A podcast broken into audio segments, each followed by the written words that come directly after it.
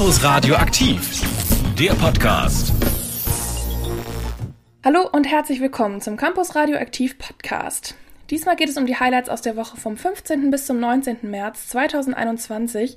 Am Mittwoch waren da nämlich Naomi und Martin für euch am Start und in der Donnerstagsmorgensendung haben Gina und Martin zwei Stunden Heiterkeit verbreitet. Mit dabei war mal wieder einiges. Es ging neben einigen Infos aus der Welt der Filme und der Welt der Musik auch noch um Germany's Next Topmodel. Es gab einen neuen Spieletipp und was wäre ein Campus Radioaktiv Podcast ohne ein bisschen völligen Quatsch unserer Dozierenden? Wir freuen uns wie immer über jegliches Feedback. Das funktioniert am einfachsten auf unseren Social Media Kanälen. Auf Facebook findet ihr uns unter facebook.com slash campusradioaktiv und auf Instagram heißen wir campus-radioaktiv. Abonniert uns auch gerne auf dem Podcast-Portal eurer Wahl und vergesst nicht, auch nächstes Mal einzuschalten. Jetzt aber erstmal viel Spaß mit der heutigen Podcast-Folge. Campus Radio aktiv, das Mitmachradio der FH Kiel. Einen wunderschönen guten Morgen an diesem Donnerstag, beziehungsweise wie ich ihn auch nenne, Campus Radio Aktivtag. Martin und Gina begleiten euch heute durch diesen wundervollen, guten, schön grauen, verregneten, ja, kielerhaften Tag. Martin, du siehst auch ja. noch ein bisschen bedröppelt aus deinem Homeoffice. Ich, ich sehe nicht nur bedröppelt aus, ich bin auch bedröppelt. Ich habe so seit zwei Tagen so eine, so eine, so eine Nase. Ich habe so eine Nase, also alle, die gestern oh, vielleicht oh. nicht zugehört haben, ich habe so eine Nase. Also falls ich heute so ein bisschen so ein bisschen, so ein bisschen nasal sprechen sollte, dann liegt es einfach nur daran, dass ich diese Nase habe. Ähm, Martin, die, ich weiß nicht. Ich glaube, Männergrippe. Du, du ja. hast, ich wollte gerade sagen, die weit verbreitetste Krankheit unter Männern, die es wohl so gibt, die Männergrippe. Da nimmt er auch erstmal einen kräftigen Schluck Tee. ja, ich habe ich hab mir extra hier so einen schönen Kamillentee gemacht. Der, der ist gut für die Gesundheit. Aber Gina, zu, zur Entwarnung ganz kurz ja? noch, bevor wir zum Programm kommen, nur damit sich unsere Hörerinnen und Hörer keine Sorgen machen. Du hast den Corona-Test schon absolviert in mehrfacher Ausführung in und mehrfacher er ist negativ. Er ist sehr negativ. Wenn man kein Datum auf der Uhr stehen hat, dann ist man momentan ja ein bisschen orientierungslos. Jedenfalls begrüßen wir heute ganz besonders unsere Erstis. Ein paar davon gibt es ja und diese Woche war offiziell Vorlesungsstart. Das Semester hat angefangen, beziehungsweise die Vorlesungen haben angefangen und wir konnten euch, liebe Erstis, leider nicht gebührlich begrüßen. Ja, so sieht's aus. Semesterstart war dieses Semester wohl nach den kürzesten Semesterferien ever. Mhm. Gina, äh, konntest du deine Semesterferien irgendwie vernünftig nutzen? Ich bin ja in der glücklichen Lage, so gesehen, dass ich meinen letzten richtigen Kurs letztes Semester schon hatte und mhm. da war die Prüfungsleistung also auch schon Anfang Februar fällig. Ich habe allerdings direkt im Anschluss mit der Bachelorarbeit angefangen, deswegen war da von Semesterferien nicht wirklich die Rede. Und bei dir? Ja, ich habe ja meinem letzten Semester mein letztes Mastersemester gehabt, meinen letzten vernünftigen Kurs. Da war leider nur die Abgabe am 1. März. Oh. Dementsprechend hatte ich genau äh, ja, jetzt anderthalb, zwei Wochen. Und äh, ja, da konnte man nicht so viel machen, zumal man ja auch nicht wegfahren kann. Aber ich hatte tatsächlich Zeit für einen Spieleabend, nur um einfach nachher schon mal auf den Spieletipp zu teasen. Sehr schön. Ja, wir hoffen, bei euch waren die Semesterferien zumindest ein paar Spieletipps länger und ein bisschen erholsam. und ihr könnt jetzt gut in das neue Semester starten. Dieses Jahr wohl auch weiterhin größtenteils online. Hast du denn noch Kraft für die Uni aus dem Homeoffice, Martin? Ganz im Ernst, nee. Also mehr Spaß ja. macht es natürlich, wenn man die Kommilitoninnen und Kommilitonen auch mal in echt sehen kann, gemeinsam die Pausen verbringt oder eine Gruppenarbeit vernünftig umsetzen kann. Ja. Ich gebe zu, das längere Schlafen morgens, das ist aber schon ganz cool, ja? Ja, das kann ich mir gut vorstellen bei dir. Ich persönlich finde ja auch das Sommersemester immer was Besonderes haben, so wie es jetzt eines ist. Es ist warm oder zumindest so um die 10 Grad rum, also warm. Mhm. Es regnet nur so zwei, dreimal die Woche statt sechsmal und man kann ohne blaue Zehen oben an Deck mit der Fähre mitfahren. Irgendwie mhm. alles ein bisschen entspannter und leichter im Sommersemester. Ne? Ja, sehe ich auch so. Am liebsten mag ich, einfach nur um an die guten alten Zeiten zu denken, die Pausen im Sommer zwischen den Modulen, wenn man dann Präsenz hatte. Mhm. Einfach so ein schönes Eis in der Mensa und dann schön weißt du, unten am Steg an der Schwentine da sitzen ja. und oh, ja. einfach auf das Wasser schauen und von der Ferne träumen. Ach ja, das kann ich mir gut vorstellen, von der Ferne träumen. Die Zeit, die rennt und ähm, die Zeit, die rennt auch in Martins Lieblingsserie Germany's Next Top Model. Da würde ich sagen, ist er Experte und mit seiner nasalen Stimme heute klingt das auch vielleicht noch ein bisschen besser, um das mal so zu sagen. Ich bin gespannt, was da jetzt ähm, so an News zu hören sind. Guten Morgen. Ja, es ist leider schon soweit. Mhm, der Tag hat begonnen. Guten Morgen. Jetzt aber schnell in die Dusche. Guten Morgen. Und Zähne putzen nicht vergessen. Ja, es ist ziemlich genau Viertel nach acht an einem Donnerstag und das heißt, es ist Zeit für GNTM. Auch heute wollen wir wieder darüber schnacken, was in der letzten Woche bei Germany's Next Topmodel so abgeht. Ja, letzte Woche war tatsächlich einiges anders, denn die Show hat mal nicht mit einem Fotoshooting begonnen, sondern direkt mit einem Walk. Und zwar mit einem Schneewalk im Winter Wonderland. Und wieso? Ich liebe Schnee. Und deshalb dachte ich mir, warum nicht ein Winter Wonderland schaffen, in dem meine Mädchen zu Eisprinzessinnen werden. Doch egal wie schön die Kulisse auch ist, am Ende geht es mir darum, dass meine Mädchen einen guten Walk präsentieren. Neben dem Schneegestöber hatten einige Mädchen mit ihren Kleidern zu kämpfen. Für Jasmin war es eine besondere Challenge. Über ihren unterhaltsamen Walk konnte sie nachher aber lachen. Linda kam leider nicht ganz so zurecht mit ihrem Kleid und ist auf dem schneebedeckten Laufsteg einfach ausgerutscht. Aber Krone richten und weiter geht's. Später gab es dann ein Fotoshooting für die Setcards mit dem Juror der Folge, dem Fotografen Christian Anwander. Okay, aber außer dass das jetzt beides getauscht wurde, war alles wie immer, oder wie? Ja, nicht ganz. Etwas war tatsächlich neu und zwar gab es das erste Casting, das so heiß begehrt ist. Ja, stimmt, da war was. Die Jeansmarke Levi's. Es gibt natürlich noch andere Marken wie Diesel, Mustang, Tommy Hilfiger. Die Jeansmarke Levi's hat vier Mädchen zum Casting eingeladen woraus direkt ein Job für eine Kampagne wurde. Worum ging's? Naja, wie so oft in dieser Staffel um Diversität. Dafür wurden Dasha, Romina, Liliana und Solin eingeladen. Sie wurden ausgewählt, da sie mit ihren individuellen Geschichten das Thema Diversität verkörpern. Und diese sollten sie dann mit dem Kunden eben auf kreative Art teilen. Es wurde also ein kurzes Video gedreht, in der sie ihre Geschichte erzählt haben. Und wer hat überzeugt? Genommen wurde am Ende Sulin. Die hat wohl ja, die beste Leistung abgeliefert. Zurück im Modelloft gab es daraufhin aber wie so oft, naja, Zickenkrieg, ne? Du lässt mich jetzt aussprechen. Ich habe nur gesagt, dass ich für dich hoffe, dass du jetzt keinen Höhenflug bekommst, weil wir immer noch alle gleich hier stehen und deine Nase nicht da ist und unsere hier. Wir sind immer auf einer Ebene. Aber warum denkst du, dass meine Nase oben weil ist? So, weil, weil, das, weil das so rüberkommt. Ja. Man merkt einfach, wie krass der Konkurrenzkampf in der Sendung Thema ist, besonders für die ganze Story von Jeremy's Next Topmodel. Und langsam nehmen diese Rivalitäten tatsächlich ganz schön Fahrt auf. Letztendlich wollen sie alle doch nur das eine. Hm. Na, Jeremy's Next Topmodel werden. Ich würde sagen, diesen großen Zickenkrieg kann niemand besser präsentieren als unser Olli. Wir wünschen viel Spaß mit den Zitaten der Woche und hören uns natürlich nächsten Donnerstag hier wieder gegen Viertel nach acht auf Campus Radio aktiv. Wenn jetzt nichts extra Rutschiges auf dem Boden ist, glaube ich schon, dass ich das rocke, weil ich hab's halt drauf. Sulin. Also ich find's cool, dass Sulin gute Leistung bringt, aber sie wird mit ihrer Art noch ordentlich auf die Fresse fliegen, bin ich ganz ehrlich.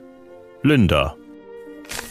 Manchmal ist es einfach zu viel, wenn man den ganzen Tag alles besser wissen will. So, fresse jetzt. Auch Linda.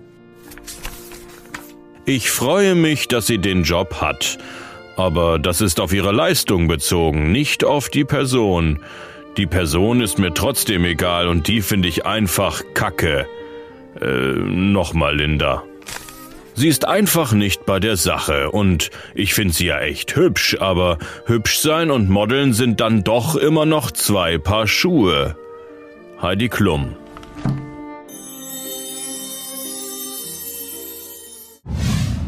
Oh Mann, da war ja wirklich einiges los bei unseren angehenden Topmodels.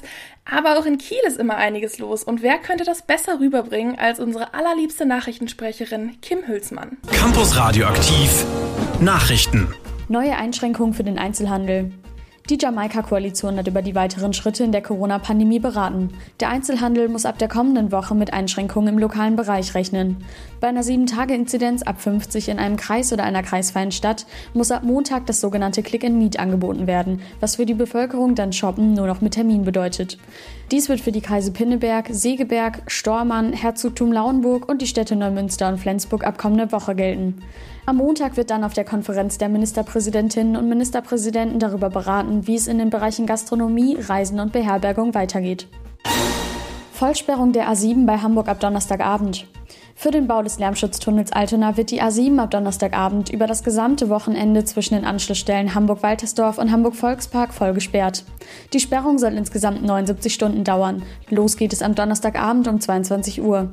Ab Freitagabend um 22 Uhr wird die Sperrung noch einmal erweitert und die Autobahn in Richtung Norden bereits ab Hamburg-Heimfeld gesperrt. Die gesperrte Strecke soll voraussichtlich am Montag um 5 Uhr wieder für den Verkehr freigegeben werden. Sport. In der zweiten Bundesliga gewann Greuther Fürth im Nachholspiel am Mittwochabend bei Jan Regensburg mit einem 2 zu 1 und steht nun in der Tabelle auf dem dritten Platz, punktgleich mit Holstein Kiel und dem HSV. Wind und Wetter. Ja, unser Wetterexperte Martin Bauer, live aus mhm. dem Campus Radioaktiv Homeoffice Wetterstudio. Martin, wie wird das Wetter? Ja, also ich gucke mal hier aus meinem Studiofenster, aus meinem Außenstudiofenster. Und da sieht es im Moment noch ein bisschen grau aus. Also so richtig Spaß macht das Wetter im Moment noch nicht. Aber es kann sein, dass sich heute die Sonne zeigt. Und noch eine gute Nachricht. Es bleibt soweit trocken. Das Ganze bei Höchstwerten von ja so ungefähr 7 Grad bekommen wir heute. Morgen geht es ähnlich weiter. Da haben wir auch ein paar Wolken, ein bisschen Sonne. Am Samstag kommen dann aber wieder ein paar mehr Wolken dazu und dann kann es dann auch wieder regnen. Campus Radio aktiv, das Mitmachradio der FH Kiel. Was machst du, wenn der Himmel so grau ist, Dina? Ganz ehrlich? Hm, tja, dann lebe ich damit und dann trinke ich erstmal einen Tee und dann versuche ich mich mir einzubinden, dass eigentlich Herbst ist und dass das so ja. sein soll. Und nee, aber tatsächlich habe ich äh, einfach einen, einen riesigen Strauß ähm, Tulpen mir gestern gekauft. Die stehen jetzt auf meinem oh. Schreibtisch. Sehe ich jetzt hier gerade aus dem Studio natürlich nicht, aber später zu Hause natürlich. Ich glaube, da erfreue ich mich immer schon ja, weitestgehend genug mhm. dran, um dieses graue Wetter zu übertünchen. Bei mir gibt es immer zwei Möglichkeiten. Entweder ich treffe mich zum Spieleabend, wenn ich natürlich keine Schnupfnase habe, das macht man nämlich nicht. Oder ich chill mich auf die Couch, mache Netflix an, gucke irgendeinen schönen Film oder eine Serie, ganz casual. Und jetzt wie versprochen wollen wir mal schauen, was ihr so schönes streamen könnt, wenn ihr zu Hause auf dem Sofa sitzt und nichts Besseres zu tun habt, jetzt zum Semesterstart.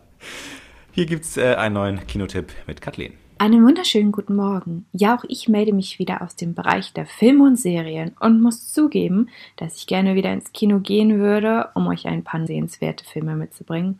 Nur leider müssen wir uns da ja noch ein wenig gedulden. Und ja, man merkt es, Kinofilme haben es einfach nicht so leicht. Überall begegnen uns neue Serien, die gestreamt werden können und die Premieren der Filme werden weiter in das Jahr verschoben. Aber ich finde, das macht auch Lust auf das Jahr. Daher habe ich mich diese Woche auf die Suche nach einem Film oder Filmen gemacht, um trotz der neuen Serien ein bisschen wieder Lust auf das Kino zu machen und auch mal darauf hinzuweisen, dass an Streaming-Dienstleistern auch ältere Filme einmalig für einen Filmabend erworben werden können. Nach dem Motto Uldi Bad Guldi bin ich dann die Jahre 2019 und 2020 durchgegangen und ich bin bei einer Fortsetzung eines Films hängen geblieben, den ich tatsächlich trotz langem Wartens auf diese Fortsetzung diesen Film erst 2020 während der Pandemie gesehen habe. Unter dem Statement Wir lieben unsere Haustiere ist 2016 der Film Pets erschienen, durch den wir ein Verständnis für das Treiben unserer Haustiere in diesen animierten Film während wir uns mit Freunden treffen oder zur Arbeit gehen, also das Haus verlassen, erhielten. Der Star unter den Haustieren ist der Hund Max, gesprochen von Jan-Josef Liefers, der sich im ersten Film mit der Rivalität eines zweiten Haustieres, und zwar den riesigen Hund Duke, gesprochen von Dietmar Bär, konfrontiert sah. Beide sind im zweiten Film dicke Buddies geworden und müssen sich mit ganz anderen Problemen herumschlagen bist neuerdings immer so gestresst. Aber der Tierarzt kann dir sicher helfen. Er ist der führende Spezialist für Verhaltensstörungen. Aber ich, äh, ich habe doch keine Verhaltensstörung. Ja, ich bin auch gesund. Aber mein Frauchen hat sie nicht alle. Ich meine, weißt du, ich bringe ihr einen toten Vogel und schiebe auf den Weg. Ist nichts, was ich tue, gut genug für dich, Mutter? Dabei schafft es auch Pets 2 wieder auf eine komische Art und Weise durch die geheimen Gedanken, die wir ja doch, wenn wir mal ehrlich sind, über das Verhalten unserer Haustiere haben, zu veranschaulichen wie beispielsweise das Alltagsproblem des Hamsters und sorgt für einen genialen Kinoabend für die ganze Familie laufe und laufe und laufe und laufe und wenn ich aussteige, bin ich kein Stück weiter. Kein Stück! Dieser Film wiederum hat mehrere Storylines und viele bekannte Tiere sehen wir wieder. So auch der im ersten Film als Widersacher bekannte kleiner weißer Hase Snowball, der ja eigentlich ganz lieb ist, aber es Faustdeck hinter den Ohren hat. Doch zunächst müssen sich Max und Duke damit abfinden, dass das Kind von seinen beiden Besitzern das Nest sozusagen verlässt und in die Vorschule kommt. Das Küken verlässt das Nest? Nein, er bleibt zu Hause, bei mir, wo er sicher ist. Hey Max, Liam ist gerade zur Tür raus. Warte, was?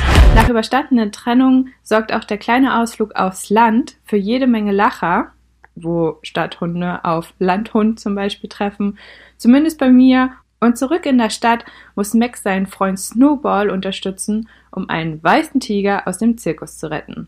Ich finde die Fortsetzung sehr gelungen, denn neben alten Bekannten wie die Katzenlady gibt es natürlich auch neue Bösewichte und bleibt dabei einfach ein amüsanter Film, den es sich auch lohnt, ein zweites Mal anzuschauen, denn die Mimiken der Tiere tragen zu einer Authentizität des Filmes bei und sind beim ersten Mal kaum zu erfassen und auf der Leinwand passiert einfach unheimlich viel. Dabei war es sicherlich auch die Vorfreude auf diesen Film, denn wir mussten dann doch drei Jahre warten, bis wir mit Max und Duke wieder Abenteuer erleben konnten. Wir bleiben einfach mal in der Welt von Hollywood, denn letzte Woche fand eine ganz besondere Preisverleihung statt. Naomi und Martin haben da mal die wichtigsten Infos für euch zusammengestellt. Es waren ja dieses Jahr die 63. Grammys und ich habe mal äh, geguckt, was der Spiegel dazu gesagt hat. Und die Spiegel meinten, das war eine Veranstaltung, die glich dem Fernsehgarten, aber mit ein bisschen Street Credibility. Ja. Okay. Ähm, zur Einordnung, also die Veranstaltung fand nicht wie sonst immer im Staples Center statt, sondern in einem Außenzelt gegenüber davon. Ja. Und die Künstler saßen an Tischen weit weg voneinander.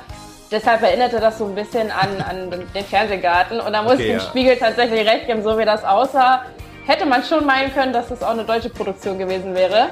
Ja. Äh, ein bisschen Live-Musik gab es natürlich auch. Harry Styles war auch dabei, für den ich natürlich ein bisschen länger wach geblieben bin. Ich trage gleich ja. als erstes auf mit Watermelon Sugar.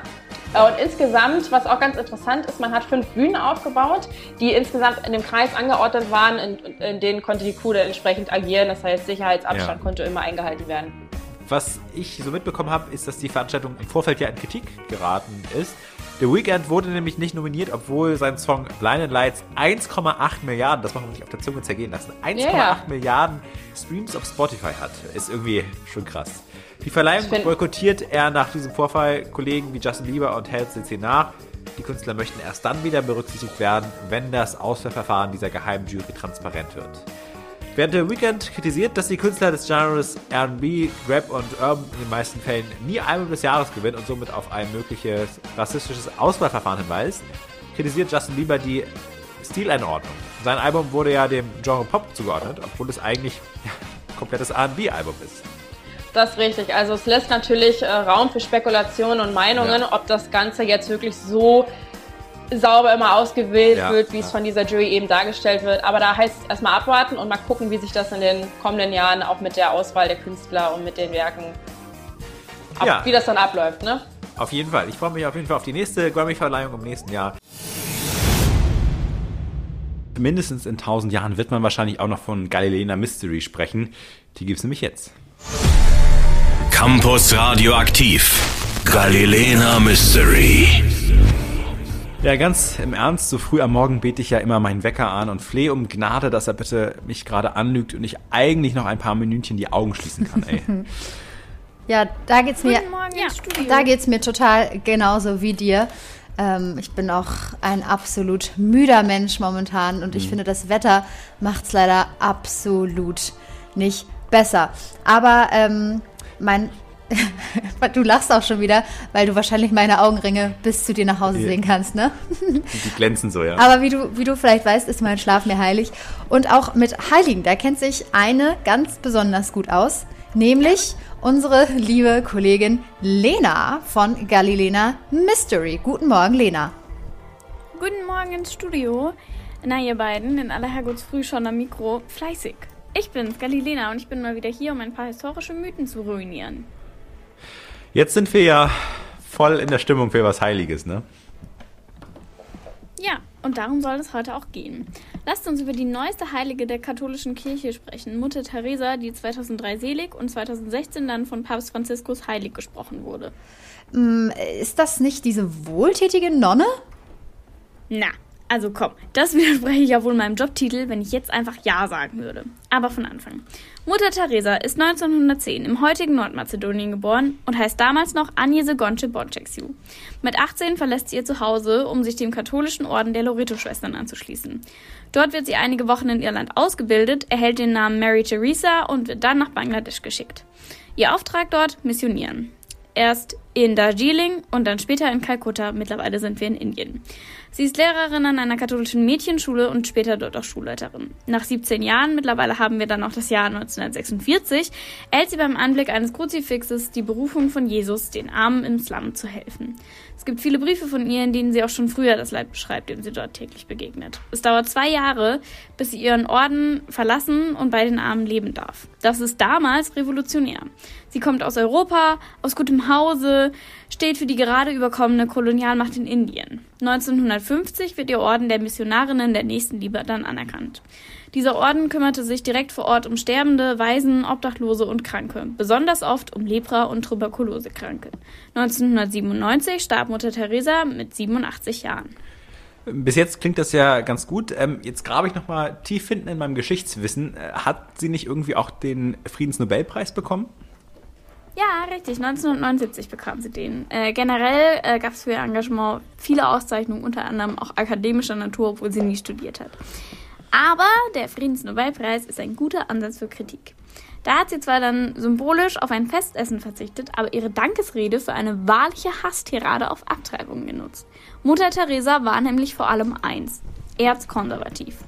Sie ermutigte Irland, Scheidungen weiterhin zu verbieten, gratulierte Ländern, die Abtreibungsgesetze verschärften und war gegen den Einsatz von Verhütungsmitteln, was in einem Slum, der unter anderem an Überpopulation leidet, echt gravierend ist. Und es wird halt dann auch sehr widersprüchlich, wenn man sieht, dass sie sich gegen HIV engagiert, aber auch gegen Kondome. Für sie waren so Abtreibungen schlimmer als der Krieg. Bei einem wichtigen Besuch in den USA warf sie denen genau das vor. Länder mit legaler Abtreibung seien für sie die ärmsten Nationen und, ich zitiere, das ist die größte Zerstörung des Friedens in der heutigen Welt. Die Abtreibung, die die Menschen so blind werden lässt das ist natürlich jetzt sportlich für jemanden, der vermeintliche Neofaschisten in Italien zu seinen größten Spendern zählt. Über das Motiv von Mutter Teresa und ihre Mission kann man sich wahrlich streiten. Es gibt Berichte, natürlich keine Aufnahmen, aber Berichte, dass ihre PatientInnen kurz vor dem Tod mehr oder minder willig zum Christentum konvertiert wurden. Die meisten ihrer PatientInnen, indischer Slum, waren entweder Hindu oder muslimisch. Ähm, manche werfen ihr deswegen vor, Seelen zu sammeln, um sich als Heldin zu rechtfertigen. Das geht mir persönlich denn aber auch zu tief in die Theologie, da kann ich nicht mehr mitreden. Dieser Vorwurf kommt vor allem aus dem Hindu-Milieu aber auch von ForscherInnen der Universität von Montreal, die nach ihrem Tod 2013 eine Studie über das Wirken von Mutter Teresa anstellten. Was man auf jeden Fall sagen muss, Mutter Teresa war wirklich sehr öffentlichkeitswirksam unterwegs. Ihr Orden war nie eine wirklich große Organisation, aber sie war medial immer sehr gut präsent. Das mag auch daran liegen, dass sie in großen Katastrophen dann gerne gebetet hat, aber nicht so gern geholfen. Wie kann ich mir denn jetzt ihre Häuser vorstellen? man muss unterscheiden zwischen Krankenhäusern und Sterbehäusern. Und gleichzeitig muss man das wohl auch nicht. Beides war maßlos überfüllt. Mutter Teresa war der festen Überzeugung, die Kranken müssten Schmerzen ertragen, um ihrem Schöpfer näher zu sein und Christus zu erfahren. Deswegen wurden selten Schmerzmittel vergeben. In Anbetracht der Tatsache, dass es in der modernen Palliativmedizin, also der Medizin mit den Sterbenden, immer darum geht, Leid zu mildern und dass sie Leute mit schweren Krankheiten betreute oder betreuen ließ, ist das ziemlich grauenvoll. Man muss sich vorstellen, Krebs im Endstadium ohne Schmerzmittel. Sie selbst wurde später palliativ nach modernsten medizinischen Maßstäben in den USA betreut. Schwierig. Manche Berichte, die ich nicht so gut kenne, als dass ich sagen würde, ich vertraue denen zu 100 Prozent. Ich finde diese Aussage sehr fraglich, beschreiben ihre Krankenlager ähnlich den Konzentrationslagern. Auf adäquate Isolierung Schwerkranker wurde auf jeden Fall nicht geachtet. Deswegen haben sich auch manche in den Krankenlagern in, erst in der Betreuung des Ordens dann mit Tuberkulose infiziert. Ähm, das ist eine sehr ansteckende Krankheit, nennt man auch Schwindsucht. Sie befällt meistens die Lunge und wird sie nicht behandelt, dann schwinden die Leute einfach dahin. Deswegen der Name. Wer vorher schon krank war, erholt sich wesentlich schlechter als bis dato gesunde Betroffene. Deswegen ist es sehr schlecht, wenn man sich im Krankenlager damit ansteckt. Das ist bis heute eine der wichtigsten Todesursachen weltweit. Ähm, dass da medizinisch nicht einwandfrei gehandelt wurde, verteidigt Mutter Teresa damit, dass hier ja Nonnen kein medizinisches Personal am Werk wären. Da stellt sich mir dann die Frage, wieso ein Krankenhaus aufmachen, wenn man keinen Schimmer von der Materie hat? Naja, Mutter Teresa wurde doch viel durch Spenden finanziert, oder? Konnte man sich denn so keine Ärzte leisten? Ja, telefonisch waren die wohl des Öfteren zugeschaltet, aber so vor Ort waren Nonnen und Freiwillige. Manche von denen waren dann wohl medizinisch versiert, oft aber waren Unwissende am Werk. Und du hast recht, Mutter Teresa erhielt sehr viele Spenden. Ihr Konto ist angeblich das gewichtigste in der Bank im Vatikan gewesen. Hätte sie eine größere Summe auf einmal abgehoben, wäre die Bank im Vatikan vermutlich pleite gegangen. Im Vatikan. Ähm, es gibt immer wieder Veräußerungen, dass die Spenden nicht vor Ort ankamen. Viele der Schwestern im Orden lebten und starben in bitterer Armut. Das geht so weit, dass es nach Armut aussehen sollte. Also wurden auf Anlass von Mutter Teresa Matratzen entsorgt und es wurde nicht geheizt, obwohl die Möglichkeit bestanden hätte. Die Studie aus Kanada, von der ich schon sprach, bescheinigt ebenfalls einen intransparenten Umgang mit Spendengeldern. Aber sie wurde doch trotzdem heilig gesprochen. Also so schlimm kann es doch nicht gewesen sein? Für die Heiligsprechung braucht es ja Wunder. Bei Mutter Teresa war es wohl so, dass sie eine Frau durch Handauflegung von Unterleibsschmerzen heilte. Hier, ich warne vor, wird es wild. Die Behandlung soll in einem Krankenhaus stattgefunden haben. Die Frau hatte eine Zyste und Tuberkulose. Ach schön, da sind wir wieder. Manche behaupten, Mutter Teresa habe durch bloße Berührung diese Schmerzen gelindert. Andere sagen, es sei ambulante Pflege von einem Krankenhaus gewesen. Die medizinischen Aufzeichnungen davon sind allerdings nach Übergabe an den Orden von Mutter Teresa verschwunden und die behandelte Frau vermeintlich mit Stipendien für ihre Kinder bestochen worden.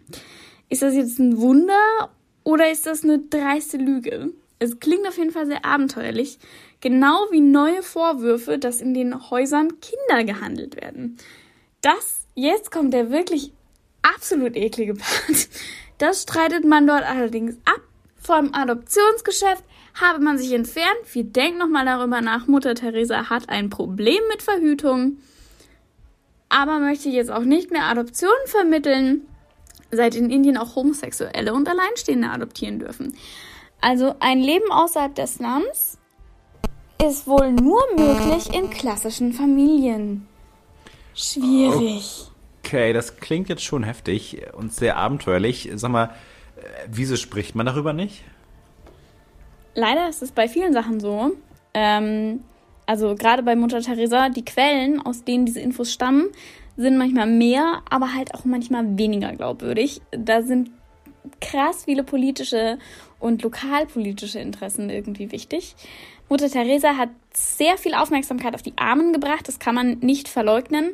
Aber ob Geldspenden bei ihr an der richtigen Stelle waren, ob ihr Ansatz so lupenrein korrekt war oder ob das doch eine getarnte Mission war und ob das überhaupt vor Ort ankam. Es gibt so ein paar ähm, ForscherInnen, die mal da einfach durch die Gegend gelaufen sind, die Leute gefragt haben und die meisten haben noch nie was von Mutter Teresa gehört. Von den Leuten, die da im Slum lebten. Äh, das lässt sich heute schwer sagen.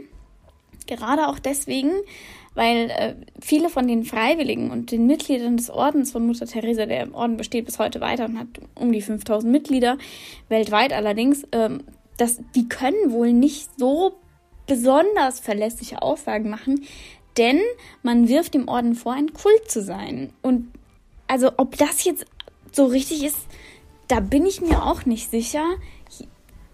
Hier sind einfach ganz viele Fragen sehr offen. Tja, schweres Stück, ein Kult.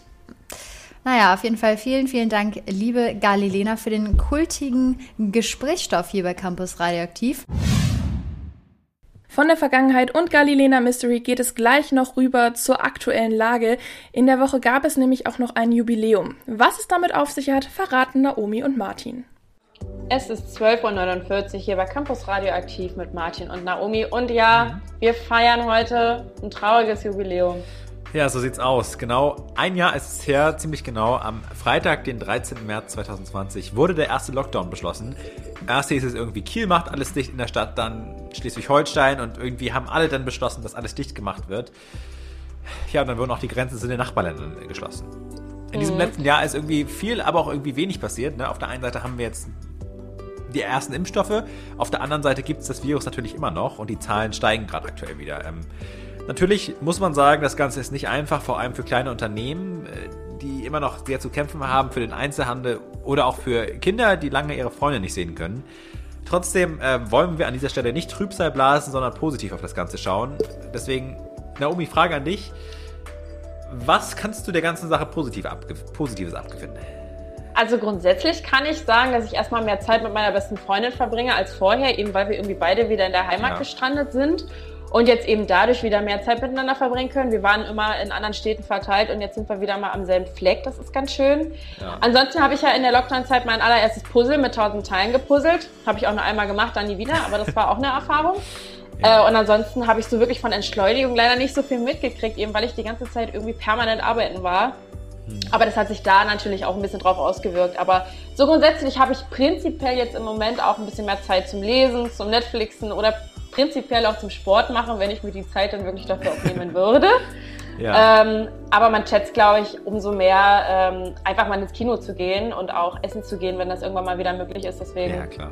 von der Seite auf jeden Fall. Wie sieht es denn bei dir eigentlich aus? Ich habe auch gepuzzelt. Äh, tatsächlich nicht nur Tausender Puzzle, sondern Viertausender. Ja, ein Viertausender. Wow, das ist krass. Das war schon heavy. Äh, Mache ich auch nicht wieder. Das äh, hat mir zu lange gedauert und ich hatte irgendwann gar keine Lust mehr. Aha. Ansonsten, was ich tatsächlich äh, Gutes abgewinnen kann der Zeit, sind äh, auch einfach wieder diese Momente, wo man einfach wieder Zeit hat. Ne? Also klar, vorher nimmt man sich auch die Zeit, wenn es sein muss, aber ich hatte im letzten Jahr einfach Zeit, mich mit meinen besten Freunden zu treffen. Äh, also sprich, zwei Haushalte, Balkon, Erdbeerkuchen, heißen Kaffee. Mhm. Hammer. Und dann habe ich ein neues Hobby gefunden, Brettspiele. Also muss man ja auch, auch sagen. äh, für den einen oder anderen, der es noch nicht weiß, es gibt ja bei uns immer den Brettspieltipp. Immer donnerstags morgens ähm, Mhm. und natürlich auch in anderen Sendungen. Der kalendarische Frühlingsanfang hat auch seine Auswirkungen auf den Fahrplan der Fähren in Kiel. Wie das alles ausschaut, haben Martin und Gina mal zusammengefasst. Am Wochenende ist es soweit mit dem kalendarischen Frühlingsanfang. Äh, Grund mal wieder das Fahrrad rauszuholen, wenn das Wetter mitspielt. Und eine kleine Runde zu drehen, finde ich. Meine Lieblingsfahrradstrecke ist ja einmal vom Kieler Westufer mit dem Rad über die Fähre nach Laboe und wieder zurück. Ja, dann habe ich gute Neuigkeiten für dich, Martin, denn auch bei der SFK, der Schlepp- und Fährgesellschaft Kiel, das sind die, die unsere Fähren be betreuen, würde ich sagen, Mhm. ähm, auch bei denen zieht der Frühling ein. Da fahren die Fähren nämlich ab Montag wieder nach dem Frühjahrsfahrplan von der Bahnhofsbrücke hier in Kiel über Seegarten, Reventlow, Bellevue, Mönckeberg, Möltenort, Friedrichsort bis zu deinem Wunschstrand nach Laboe und natürlich auch wieder zurück. Ach ja, äh, passt ja perfekt. Ähm, sag mal, kurze Frage. Sollte der Anleger in Bellevue nicht eigentlich zum Badesteg werden? Ja, das stimmt. Die Entscheidung steht, soweit es ähm, ja, Stand heute bekannt ist, immer noch aus. Die SFK versichert aber, dass sie rechtzeitig verkünden, wenn sie die ähm, Änderungen deswegen irgendwie umsetzen müssen und am Fahrplan ein bisschen schrauben müssen, da gibt es dann rechtzeitig Bescheid. Und falls du dann einem anderen Anleger zur Fähre Hm. zusteigen musst, dann kannst du das machen. Auf jeden Fall klingt das schon mal gut. Ich kann mich nicht so wirklich entscheiden, ob ich jetzt den Steg Bellevue lieber als Anleger für die Fähre haben will oder als Badesteg. Vor allem, weil er halt so dicht dran ist. Baden, super. Schnell mit der Fähre nach Laboe fahren, auch super. Das Semester ist ja wieder in vollem Gange jetzt mit der Vorlesungszeit. Und bei Martin ist auch die Brettspielzeit wieder in vollem Gange, wie er vorhin schon verraten hat. Äh, jetzt gibt es eine neue Version des Brettspieltipps. MB Spiele präsentiert. König, Dame, Bauer. Martins Brettspieletipp. Heute möchte ich euch im Spieletipp mitnehmen in den Tierpark und zwar in einen ganz besonderen.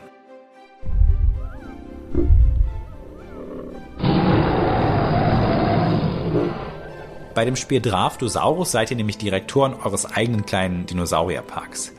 Ihr habt richtig gehört, nach und nach müsst ihr nämlich Dinos auswählen und die geschickt in eurem Park platzieren.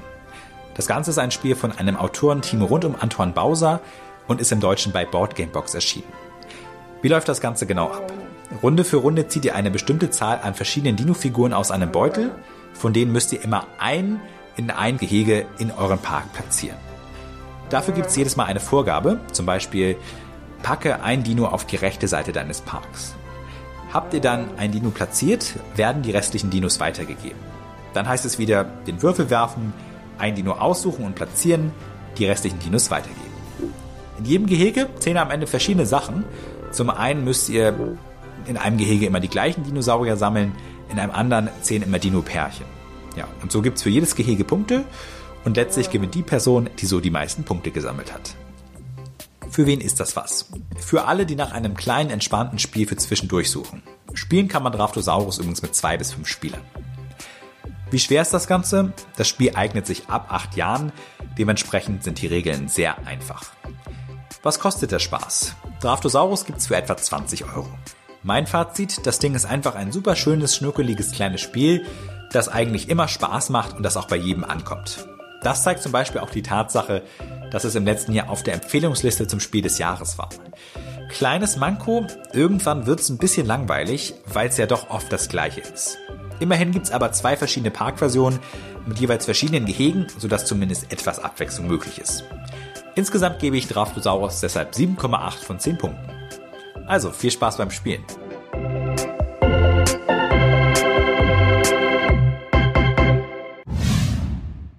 Was wäre eine Folge von Campus Radioaktiv Podcast ohne eine gehörige Portion völligen Quatsch?